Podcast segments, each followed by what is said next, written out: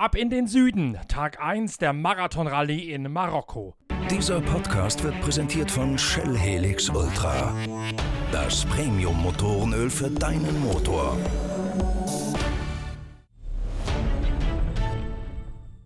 In Marokko am Rande der Sahara stand heute die erste Etappe der Marathon Rallye du Maroc auf dem Programm. Sowohl für Autos als auch für Motorräder ein extrem langer und staubiger Tag. Doch bevor wir uns mit den Details aus der Wüste Nordafrikas beschäftigen, zunächst noch einmal schnell der Aufruf, macht alle noch mit bei unserer großen Leserumfrage. Wir suchen für die kommende Ausgabe der Zeitschrift Pitwalk die schönsten jemals gestalteten, lackierten oder beklebten Rennautos der Geschichte. Also schreibt uns schnell eine Mail an verlag.pitwalk.de oder kommt über unsere Social Media Kanäle at pitwalkmedia Teilt uns eure Meinung mit. Welche Rennautos haben euch am besten gefallen? Dann nehmen wir dieses Feedback noch mit auf in die kommende Ausgabe der Zeitschrift Pitwalk, die im Herbst diesen Jahres erscheinen wird. Dort ist nämlich das Design von Rennautos eine unserer großen Titelgeschichten. Wer mitmacht, kann auch was gewinnen, nämlich ein Veranstaltungsposter des Sportwagenklassikers Petit Le Mans aus dem vergangenen Jahr, veredelt mit den Originalautogrammen der Porsche-Werksfahrer Laurenz Fantor, Earl Bamber, Nick Tandy und Patrick Pilet. Deswegen macht noch schnell mit, um die ohnehin schon zahlreichen Rückmeldungen noch weiter aufzupeppen. Je mehr wir von euch hören, desto besser für die nächste Ausgabe unserer Zeitschrift Pitwalk.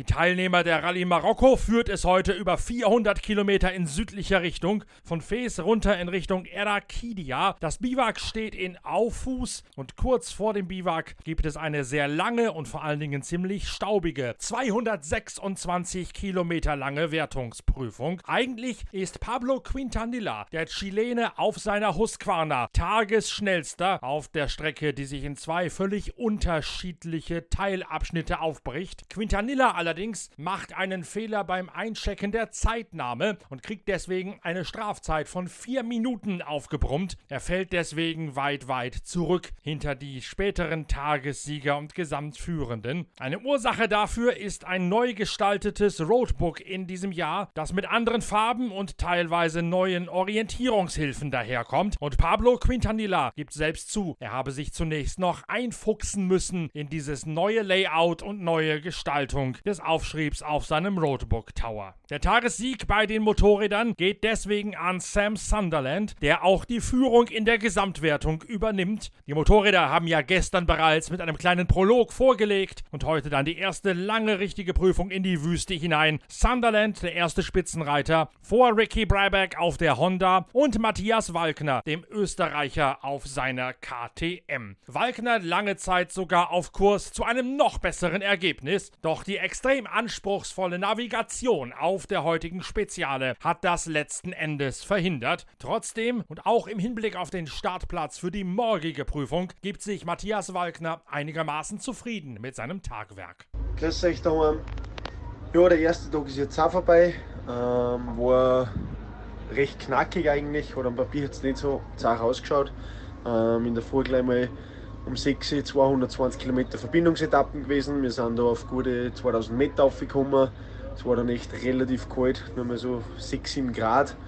Und ja, dann kann so Verbindungsetappen ganz schön lang werden, wenn man nicht das richtige Gewand hat.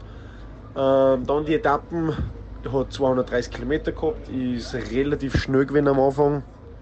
Extrem gebrochen, voll viel Steine, ausgewaschen, also richtig gefährlich zum Fahren, richtig zum Aufpassen, habe nicht zu viel riskiert. Bin dann umso länger das dauert hat, umso besser eigentlich reingekommen. Motorrad funktioniert auch recht gut, habe mich zum Schluss noch mal ein bisschen verfahren, wo ich eine Minute oder was verloren habe in einem Flussbett. Und bin jetzt schlussendlich Dritter geworden, ähm, knapp zwei Minuten hinten. Ist jetzt für morgen nicht die beste Ausgangsposition so vorn starten, weil morgen relativ viel Dünnen sind. Aber nichtsdestotrotz, es war es der erste Tag, kann nur extrem viel passieren und bin jetzt einmal über den heutigen Tag ja, glücklich und happy. Schaue, dass ich das für morgen so mitnehme, dass ich morgen nicht zu viel Zeit verliere und mir bestmöglich nicht verfahre. Danke fürs Darmhalten, macht es gut, für euch. Beim großen KTM-Rivalen Honda herrscht noch ein bisschen Ratlosigkeit. Die Japaner haben die Hinterachsschwingabstimmung ihrer Maschine für die Rallye Marokko grundsätzlich überarbeitet, denn vor allen Dingen bei vollen Tanks ist die Hinterachse der Honda bis jetzt latent dafür berüchtigt gewesen, nach vorne zu drängeln und die Fahrer buchstäblich aus dem Sattel zu kicken. Mit neuen Setup-Details haben die Japaner versucht, das Hinterrad über die Schwinge zu beruhigen. Vor allen Dingen Ricky Brabeck hat noch seine liebe Not damit Schmidt, der ehemalige Motocross- und Hound-and-Hair-Pilot aus den Vereinigten Staaten, ist zwar Dritter, trotzdem klagt er noch darüber, dass die Hinterhand seiner 450 Kubikmaschine reichlich unkalkulierbar sei. Ein weiterer Favorit aus dem Honda-Lager ist Kevin Benavides. Dem allerdings hat's in dem steinigeren Flussbett bereits den Sattel von seinem Rahmen geschüttelt, sodass Kevin Benavides die komplette Distanz ohne Sattel und ausschließlich in den Fußrasten stehend absolvieren müsste. 170 Kilometer ohne ohne Sitz. Deswegen hatte er vor allen Dingen in den technischen und komplizierten Abschnitten seine liebe Not, die Maschine richtig um die Ecken zu werfen. Deswegen der Zeitverlust von sieben Minuten, mit dem er letztlich noch leben könne. Juan Barreda, immer der schnellste Honda-Pilot, hat sich bewusst ein bisschen zurückgenommen, um keinen Schaden zu riskieren. Es bestand laut seiner Einschätzung beim Fahren permanent die Unsicherheit, ob man sich einen Reifen aufschlitzt auf dem steinigen Geläuf oder ob man beim Umfahren der größten Steine zu weit nach außen getragen wird wird und dann abseits der Piste in einen Sturz hineinläuft. Deswegen hat Juan Barreda sich zurückgenommen und letztlich einen Zeitverlust in Kauf genommen, der ihn bis auf Platz 7 hinter Daniel Nosilia aus Bolivien zurückgeworfen hat. Sam Sunderland, der neue Marathon-Weltmeister, der erste Führende vor Ricky Brabeck, Matthias Walkner und Toby Price, der verhinderte Tagessieger Pablo Quintanilla, der Weltmeister von 2018 auf dem neunten Platz.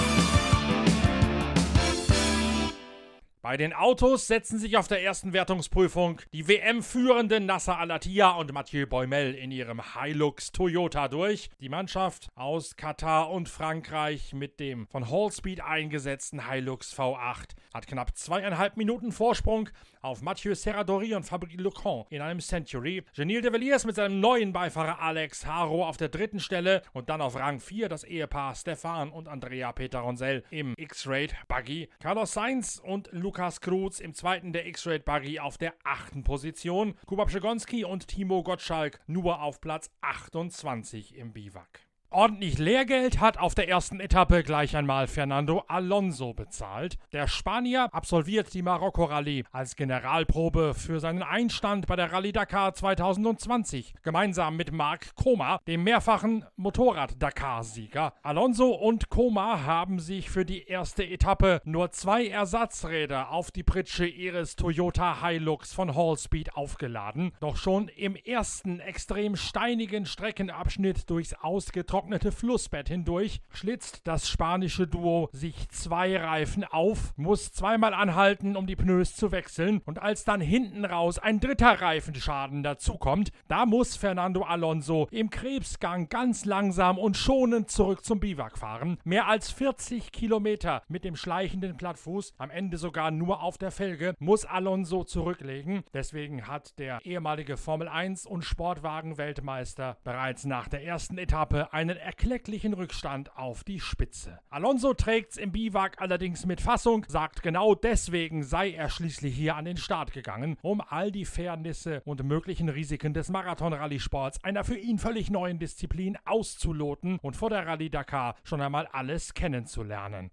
Wir haben mit der Zeitschrift Pitwalk Fernando Alonsos Umstieg in den Marathon-Rallye-Sport ja bereits einmal ausgiebig thematisiert. In Ausgabe 49 war das. Das war jenes Heft mit der provokanten Titelstory, ob Ferrari das Ende der Karriere von Sebastian Vettel bedeuten werde. Es ist jenes Heft mit dem Ferrari auf dem Cover und der Hauptschlagzeile Vettels schwerste Prüfung. In dieser Ausgabe 49 von Pitwalk haben wir den ersten Wüstentest von Fernando Alonso in Südafrika genau begleitet und bis aufs Feinste seziert und analysiert. Und wenn ihr das gelesen habt, diesen Artikel über Fernando Alonsos Wüsteneinstand in Heft 49, dann kommt das, was ihm jetzt passiert ist, nicht überraschend, denn Genil de Villiers, sein Teamkollege, hat schon dort in Ausgabe 49 von Pitwalk gesagt, die nötige Grundschnelligkeit, die hätte Fernando Alonso selbstverständlich, allerdings die Erfahrung im Umgang mit Dünen, beim Surfen der Dünen oder auch beim Umfahren von Hindernissen in ausgetrockneten Flussbetten und im Off-Pist-Gelände, die fehle Alonso noch und die müsse er sich mühsam aneignen bis zu seinem Rallye Dakar Einstand. Genau das ist nun also schon eingetreten auf der ersten Etappe der Rallye Marokko. Trotzdem gehen auch Alonso und Marc Koma am Sonntag in die zweite Etappe hinein und auch auf die beiden werden wir natürlich in der nächsten Folge von Pitcast ein waches Auge haben.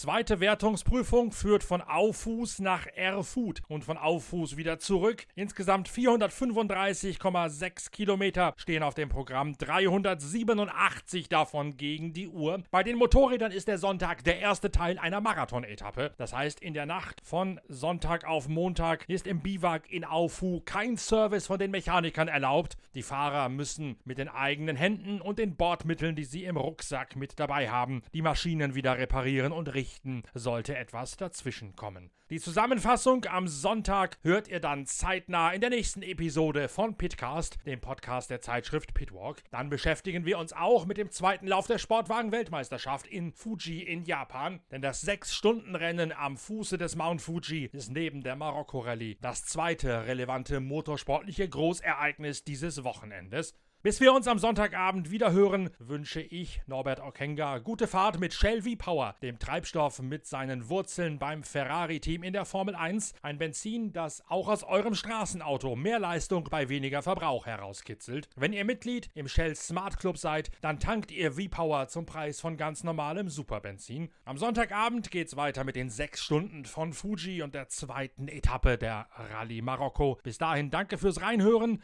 Teilt und bewertet uns eifrig digital und macht mit bei unserer großen Leserumfrage für die Zeitschrift Pitwalk. Bis zum nächsten Pitcast, euer Norbert Ockenger.